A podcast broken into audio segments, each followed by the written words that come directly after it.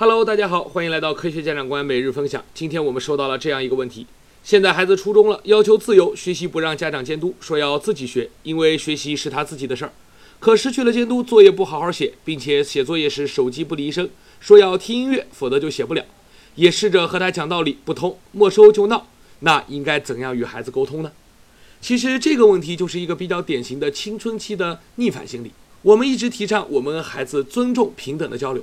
那既然孩子说我已经长大了，那我们就按照大人的要求来要求他。那我们可以每一次定学习目标，然后要求孩子说出学习计划，就像在工作中你要先说工作计划，然后去述职一样。那孩子这时候可能又会反感，说你凭什么这么要求呢？那我们就会告诉他，独立也是要有代价的，这就是独立你必须付出的东西。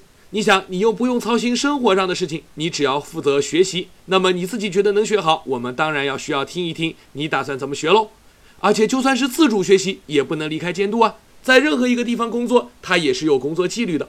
那学习的规矩就是写作业的时候是不能听音乐的。那这个时候闹也是没有用的。你想你在工作中你觉得不爽，然后你就闹，这是一个成年人的表现吗？所以如果孩子要求独立，他要求我自己能管好自己的事情。那么我们一定要告诉他：是的，你自己可以管，但是我们要平等的对你进行监督，因为任何一个人在这个世界上都不是绝对自由的，他都要受到监督。我相信一开始这样的话题的探讨肯定会有点火药味儿，但是随着越探讨越深入，我想孩子也会意识到他这样的行为或许是不恰当的。当然，每一个家庭有每一个家庭的亲子的沟通关系，我们并没有办法给大家一个模板式的话，你只要这样说，孩子就听。我想让孩子听话也是家长的必修课嘛，但是带着一种平等的态度去和他沟通，去和他讲道理，甚至去和他做一些有意义的辩论，或许会收到意想不到的效果。